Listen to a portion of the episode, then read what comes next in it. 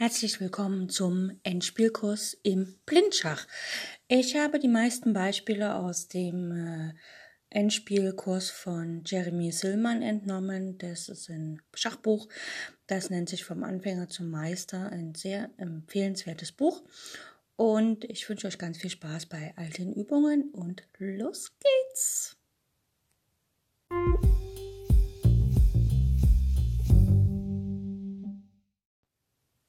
Zum Aufwärmen zwei kleine Übungen. Die erste Stellung. Der weiße König steht auf dem Feld B1, eine weiße Dame auf dem Feld F7, ein weißer Turm auf dem Feld C1, ein weißer Turm auf dem Feld H1, äh Quatsch, H7, also C1, H7 und drei weiße Bauern, einen auf A7, äh, A2, B2 und C2. Schwarz hat den König auf B8, die Dame auf C6, ein Turm auf G8 und H8 und vier Bauern, einen auf A7, B7, C7 und D6. Und Weiß ist am Zug. Ähm, hier kann man schon sehen, dass ähm, Weiß ähm, ja sozusagen den schwarzen König ziemlich schon in der Mangel hat. Allerdings selber immer aufpassen muss, dass er nicht, äh, also dass seine Grundreihe nicht schwach wird. Und ne, also wenn wir uns mal vorstellen, wenn es den Turm auf C1 nicht gäbe, könnte Schwarz einfach Dame H1 spielen mit Schach. Und äh, dann wäre das sogar ganz schnell matt. Gut, aber Weiß ist dran und Weiß spielt hier Dame G7. Es ist allgemein so, wenn zwei Türme des Gegners auf der achten Reihe die Grundreihe sichern, ne, die ansonsten, wenn jetzt hier was auf der achten Reihe auftaucht bei Schwarz und äh, Schwarz kann da nicht zurückschlagen, dann ist ja der König auf B8 matt, weil er durch die Bauern A7, B7 und C7 beschränkt wird. Und wenn jetzt auf der Grundreihe zwei Türme stehen, dann ist es immer zu empfehlen, jedem Turm genau eine Schwerfigur gegenüberzustellen. Denn wenn jetzt zum Beispiel nach Dame G7 der Turm von G8 auf G7 schlägt, dann schlägt der Turm von H7 auf H8 mit Schach. Der Turm von G7 kann auch dazwischen ziehen auf Turm G8. Der wird auch geschlagen, Turm schlägt G8 und es kann auch die Dame dazwischen ziehen auf E8, aber die kann auch geschlagen werden, Turm schlägt E8 und dann ist es Schachmatt.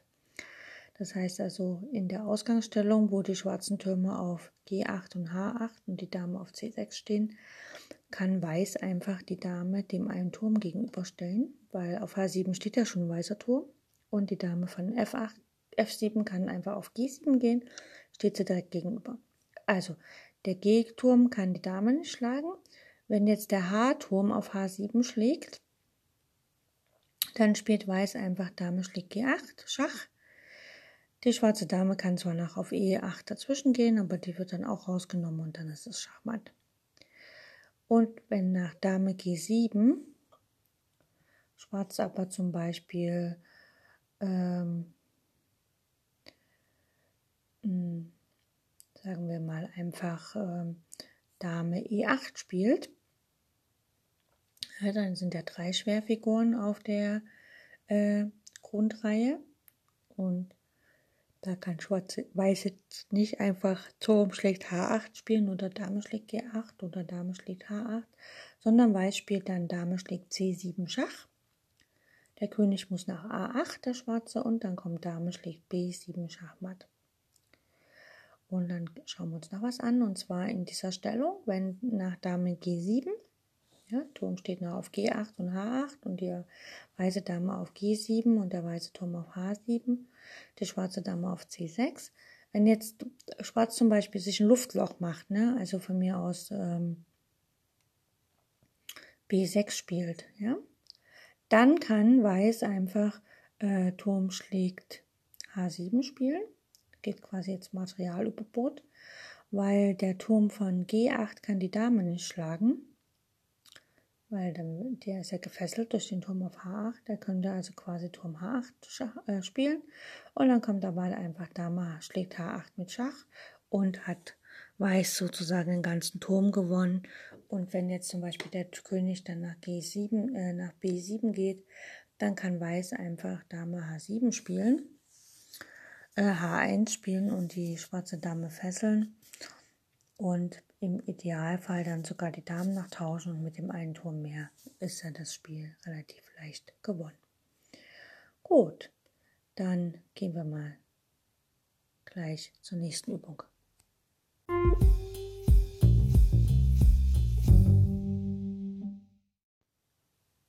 Eine weitere Aufgabe zum Aufwärmen. Ähm, Weiß hat den König auf G1, die Dame auf D6, ein Turm auf D1, also Dame und Turm stehen schon verdoppelt sozusagen auf der D-Linie. Und ein Turm auf E7 und vier Bauern, ein auf E3, F3, G2 und H2 und Schwarz hat den König auf H8, die Dame auf G5, den Turm auf C6, ein Turm auf F8 und noch drei Bauern, ein auf F5, G7 und H7. Wenn wir kurz eine Stellungseinschätzung machen, äh, Weiß ist am Zug, das heißt also, da kann schon sehr viel passieren, da kann er aktiv werden. Ähm, Weiß hat auch den Vorteil, dass er ein Bauernmeer hat. Der weiße König steht äh, relativ sicher, weil der Turm auf E7 den Bauern auf E6 deckt. Das heißt, die schwarze Dame kann im Moment nicht auf E6 reinschlagen. Weiß hat auch den Vorteil, dass er auf der offenen D-Linie schon zwei Schwerfiguren stehen hat. Und sein König steht auch nicht irgendwie auf Matt. Also die Dame müsste erst nach H4 und dann nach E1 um Matt setzen und so weiter. Bei Schwarz stehen die, äh, steht der König in der Ecke. Schwarz hat allgemein, ist ja jetzt nicht am Zug und hat auch einen Bauern weniger. Der König steht auf H8, also potenziell ist seine Grundreihe relativ schwach. Ja, weil wenn der Turm von F8 weg ist, dann kann einfach die Dame nach D8 gehen und matt setzen. Äh, er hat drei Figuren, die nicht gedeckt sind. Also äh, Weiß hat ja alle Figuren gedeckt. Also alle ihre, die Schwerfiguren sind gedeckt. Ne? Der D1-Turm und die Dame auf D6, die decken sich gegenseitig und der E7-Turm ist halt von der Dame noch gedeckt. Bei Schwarz ist es so, der F8-Turm ist nicht gedeckt, der C7-Turm ist nicht äh, C6-Turm ist nicht gedeckt, der ist sogar von der Dame angegriffen. Und die Dame auf G5 ist auch nicht gedeckt. Ne? Die ist jetzt noch nicht angegriffen, aber die ist auch nicht gedeckt. Also Schwarz hat von der Figurenkoordination her hat das nicht so gut gelöst. So, Weiß ist am Zug und dann ähm, ein guter Freund von mir, ein Großmeister, sagt immer, der Faden reißt dort, wo er am dünnsten ist. Und hier kann man ja schauen, äh, im Grunde hat Schwarz ja ähm, sag ich mal, vier Schwächen. Ne? Er hat die drei Figuren, die ungedeckt sind und er hat einen König, der unsicher steht auf der Grundreihe. Und das heißt, wir können jetzt einfach das ausnutzen und einfach schauen, äh, wie kann man dann sozusagen einen Doppelangriff machen. Also der, der Turm C6 ist ja schon mal angegriffen. Ne? Das heißt, den könnte man jetzt schlagen, es sei denn, unser Turm auf E7 würde nicht hängen, wenn man mit der Dame schlägt. Das heißt also, wir wollen eigentlich schon als Weißer den Turm auf E7 bewegen, damit wir dann auf C6 schlagen können. Jetzt müssen wir den allerdings so bewegen, dass er natürlich äh, den Schwarzen zwingt, irgendwas zu tun, außer unsere Dame zu schlagen. Und äh, am besten wäre es, den Turm nach F7 zu stellen, weil von dort aus greift er den Turm auf F8 an. Der Turm von F8 kann sich aber nicht bewegen. Also wenn der Turm von F8 jetzt auf F7 schlägt, dann kann die schwarze da äh, die weiße Dame von D6 nach D8 gehen mit Schach. Und jetzt kann zwar die Dame von G5 auf D8 schlagen, aber dann schlägt der Turm von D1 auf D8 mit Schach. Der Turm von F7 muss nach F8 zurück und dann schlägt der Turm von D8 auf F8 und es ist Schachmatt. Das heißt also Turm F7 greift den F8 an, dass der die Grundreihe verteidigt. Und wenn jetzt zum Beispiel der Turm weggeht, sagen wir mal, der Turm von F8 geht nach C8, um seinen eigenen Turm da zu decken, damit wir den schlagen können. Dann können wir einfach Dame F8 Schach spielen. Der Turm von C8 muss auf F8 schlagen und dann folgt Turm F7, F8 mit Schachmatt. Ja. Und wir können auch schauen, nach Turm F7 gibt es relativ, also gibt es keine Möglichkeit, um überhaupt äh, für Schwarz die Partie zu retten. Also er kann jetzt auf D6 die Dame schlagen, dann folgt aber Turm schlägt F8 matt. Er könnte den Turm von C8 nach äh, von C6 nach C8 stellen. Das hilft aber nicht, weil der Turm von F8 ist dann nur einmal gedeckt und zweimal angegriffen. Also folgt Turm F8, Turm schlägt F8 Schach. Der Turm von C8 schlägt auf F8 und dann Dame F8 matt. Oder die Dame, die schwarze Dame könnte nach Turm F7 nach D8 gehen. Ändert auch nichts an der Tatsache, dass der Turm F8 zweimal angegriffen ist und nur einmal gedeckt ist. Also käme wieder Turm schlägt F8, Dame schlägt F8, Dame schlägt F8 matt. Oder der König geht nach G8, kann ja auch sein, ne, dass er so den Turm decken will, aber dann kommt Dame schlägt F8 mit Schachmatt. Oder Turm schlägt F8. Oder die Dame schlägt zum Beispiel auf E3 mit Schach, dann geht der König nach H1, jetzt gibt es keinen Schach mehr für Weiß. Und Schwarz hat das gleiche Dilemma, er konnte jetzt noch die Dame auf E1 opfern, den wird aber weggenommen. Und wenn dann der Turm wieder nach C8 geht, um seinen Turm von F8 zu decken, der ist nur zweimal gedeckt, also Turm schlägt F8 Schach, Turm schlägt F8 und dann wieder Dame schlägt F8 matt. Wenn Schwarz versucht mit H6 sich ein Luftloch zu machen, dann wird erstmal auf F8 geschlagen, Dame schlägt F8 Schach, König H7 und dann Dame schlägt C6.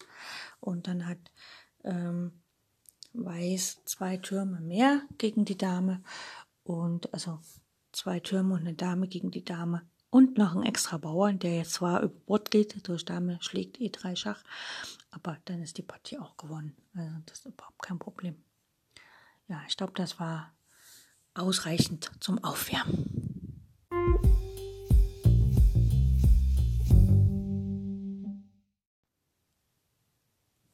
Im Endspielkurs geht es weiter mit dem Endspiel König, Turm, Bauer gegen König und Turm. Also der ähm, die eine Partei hat halt einen Bauern mehr und möchte natürlich die Partie für sich entscheiden. Da ist es immer gut, immer, dass man den gegnerischen König mindestens zwei Reihen vom eigenen Bauern abschneidet. Also dass dieser Zweierabstand ist wichtig, weil wir schaffen es wahrscheinlich immer unseren König auf die, äh, unseren Bauern auf die siebente Reihe zu bringen in Begleitung des Königs.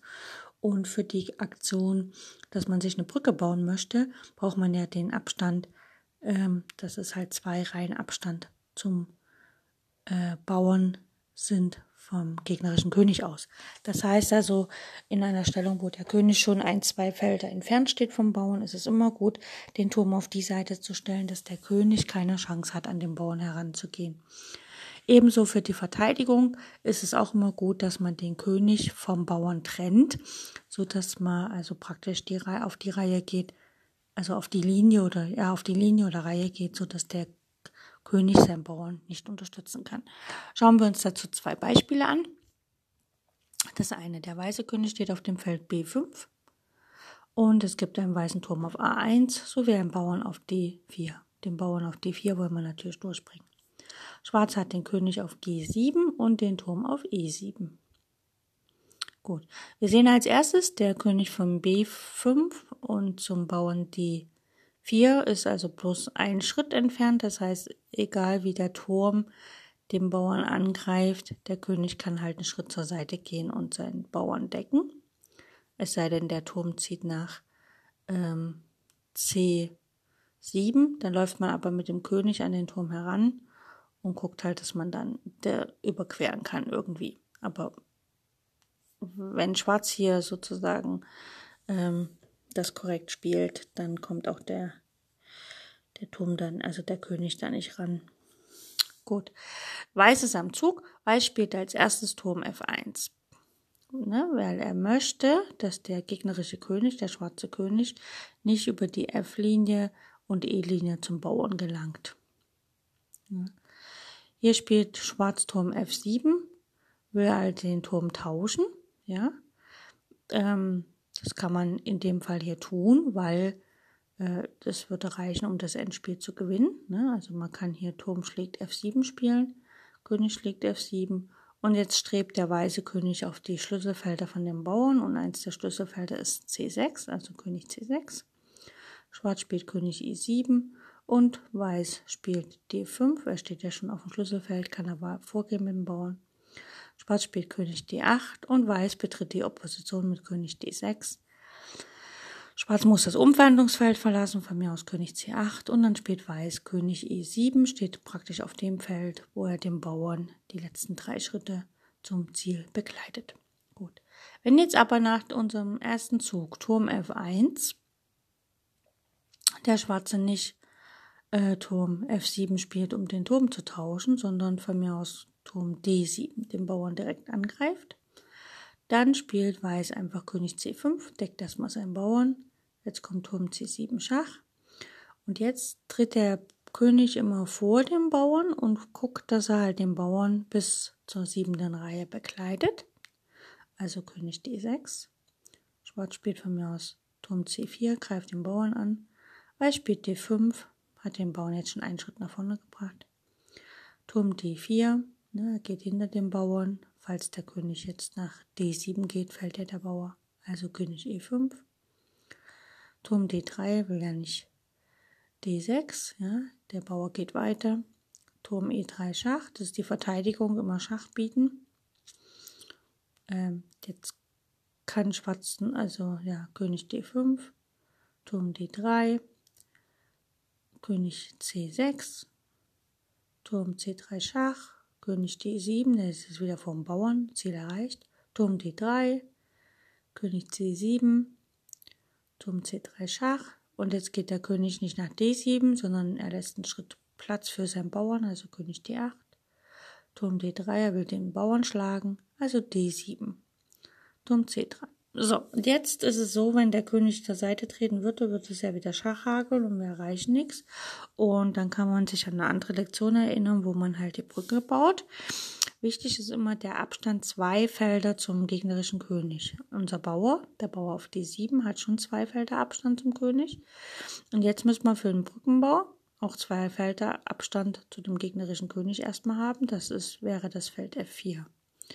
Und wir wollen natürlich mit unserem König das Feld D5 erreichen, damit wir dann Turm D4 spielen können und eine Brücke gebaut haben und dann kann der Bauer einziehen. Also spielen wir Turm F4, zwei Felder. Ja?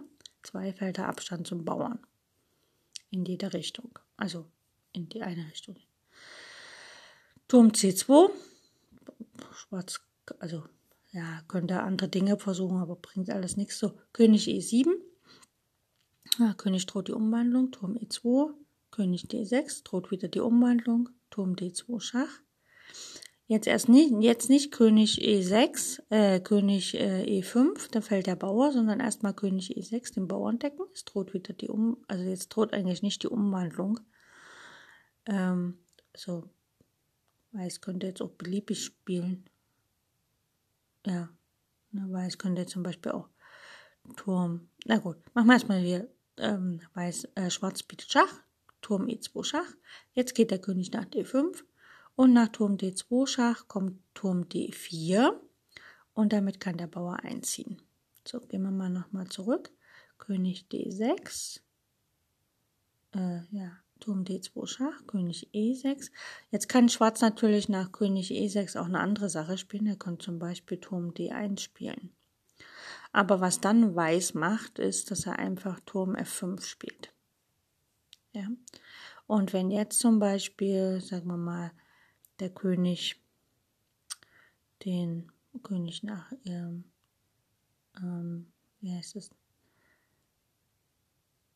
nach G8 geht, dann folgt einfach Turm D5. Ja, es droht wieder die Umwandlung und da kann Schwarz zwar noch auf E7 äh, E1 Schach bieten, dann kommt aber König D6, das geht dann dazwischen und dann ist es egal, im nächsten Zug zieht Weiß ein auf D8 und gewinnt die Partie für sich. Ja, entscheidet die Partie für sich. Gut, schauen wir uns eine zweite Stellung an, die ähnlich äh, ist, aber eher aus der Sicht des Verteidigers. Jetzt haben wir einen weißen König auf B5, einen weißen Turm auf H6 und drei weiße Bauern, einen auf D4, E3 und F2.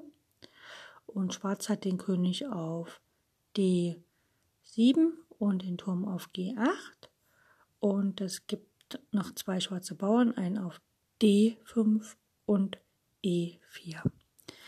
Schwarz versucht die Partie Remis zu halten. Er hat ja einen Bauern weniger und man sagt generell, dass Turmenspiele mit dem Bauern weniger, äh, je nachdem wie es verteilt ist, ähm, auch oft zum Remis neigen. Deswegen ist es immer wichtig zu wissen, wie man die Partien für sich gewinnt, wenn man einen Bauern mehr hat. Und hier ist es aber wichtig zu wissen, wie man den Remis erreicht. Ähm, Schwarz möchte nicht, dass der weiße König äh, an die ganzen Bauern heranläuft und deswegen trennt er den König von dem Bauern, indem er hier Turm C8 spielt. Ja, Turm C8, der weiße König kann nicht über die C-Linie und seine Bauern unterstützen. Okay, Weiß versucht zum Beispiel König B6 und Schwarz spielt Turm C2. Könnte ja den F2-Bauern holen. Ähm, Weiß spielt Turm F6, er deckt einfach den F2-Bauern von hinten. Äh, nicht von hinten, in dem Fall von vorne. Ne? Er deckt den einfach nicht von der Seite, sondern von vorne. Okay, Schwarz hat keine Eile, Turm C1 und Weiß spielt F4. Er möchte halt mit dem Bauern langsam zur Umwandlung gehen. Der wird am Passang geschlagen, also E schlägt F3 am Passang, der Turm schlägt auf F3. So, jetzt haben wir 2 zu 1 Bauern, also D4 und E3 von Weiß und D5 von Schwarz. Wichtig ist, dass der Turm C1 den König, den weißen König auf der B-Linie hält und nicht ranlässt. Okay, Schwarz ist dran, spielt einfach Turm C3. Ne, er hält auf der D-Linie und er beschäftigt natürlich auch den er fesselt den Bauern auf E3 und hält quasi den Turm, den weißen Turm, bindet er an die Deckung von E3. Gut. Weiß spielt König B5. Er möchte natürlich, dass der, dass der Turm von der C-Linie runtergeht oder beziehungsweise das Feld C3 verlässt. Okay, Weiß spielt König E6. Er kann jetzt an die Bauern ranlaufen. Und äh, Schwarz spielt König E6 und Weiß spielt König B4. Das muss natürlich der Turm ziehen und er geht einfach nach C2. Hat ja, ja er bleibt auf der C-Linie stur. Wenn man sich verteidigt, muss man im Schach stur und auch ziemlich langweilig sein. Gut. Weiß spielt König B3 und Schwarz spielt Turm C1. Also er könnte auch mit dem Turm woanders hingehen, ne? aber auf der C-Linie. Weiß König B2 und Schwarz spielt Turm C8. Jetzt kann der weiße König erstmal ewig ihn nicht angreifen. Schwarz spielt Turm F4. Er möchte natürlich E4 spielen und gedeckt sein. Und Schwarz spielt Turm C7. Jetzt kommt E4. Weiß nimmt E4 raus und der Turm schlägt auf E4 mit Schach und der König geht nach D5. Jetzt ist der Turm und der Bauer sind angegriffen. Der weiße König kann den beiden nicht helfen, also musste um G4 oder so gespielt werden. Und Schwarz spielt Turm C4, greift den Bauern nochmal an auf D4 und im nächsten Zug fällt der Bauer. Also wenn der Turm Schach sagt, schlägt der König auf D4 und macht der Turm andere Züge, schlägt der Turm auf D4 und äh, da ist es ein Endspiel König-Turm gegen König-Turm, was für gewöhnlich Remis ist. Jo, das war das Thema heute für den Endspielkurs und ich freue mich aufs nächste Mal.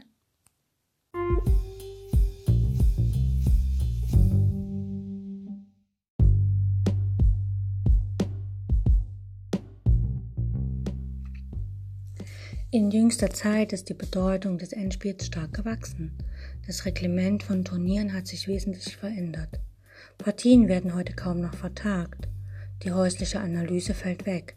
Man muss eine Entscheidung am Schachbrett treffen. Ohne ausgezeichnete Kenntnisse und ohne das Verständnis der Endspielgesetze ist es schwer, diese Aufgabe zu bewältigen. Fehler im Endspiel sind die letzten in einer Partie. man kann sie nicht mehr korrigieren. In meinem Endspielkurs behandle ich die Theorie, die Analyse und die Technik des Endspiels, also alles, was ein Schachspieler über dieses Partiestadium wissen muss. Ich weiß selbst, dass ich nicht vollkommen bin und dass einige meiner Analysen und Vorstellungen nicht zu 100% stimmen werden. Deswegen bitte ich euch, liebe Zuhörer, seid wachsam und lernt selbst zu denken. Selbst wenn ich euch etwas vorgebe, muss es nicht stimmen, sondern setzt euch hin und prüft das genau, was ich sage. Wenn es falsch ist, dann seid stolz darauf, dass ihr einen Fehler gefunden habt. Ihr könnt mir über alle Kanäle schreiben und ich bin offen für Kritik. Wenn euch das Ganze gefällt, was hier im Endspielkurs kommt, dann bitte ich euch, falls ihr Freunde, Bekannte, Verwandte, andere Schachspieler kennt, informiert sie über mein Schachradio, Schach on Air, so dass mehr und mehr Zuhörer zu meinem Radio kommen und den Endspielkurs auch hören. Ich freue mich auf die nächste Sendung.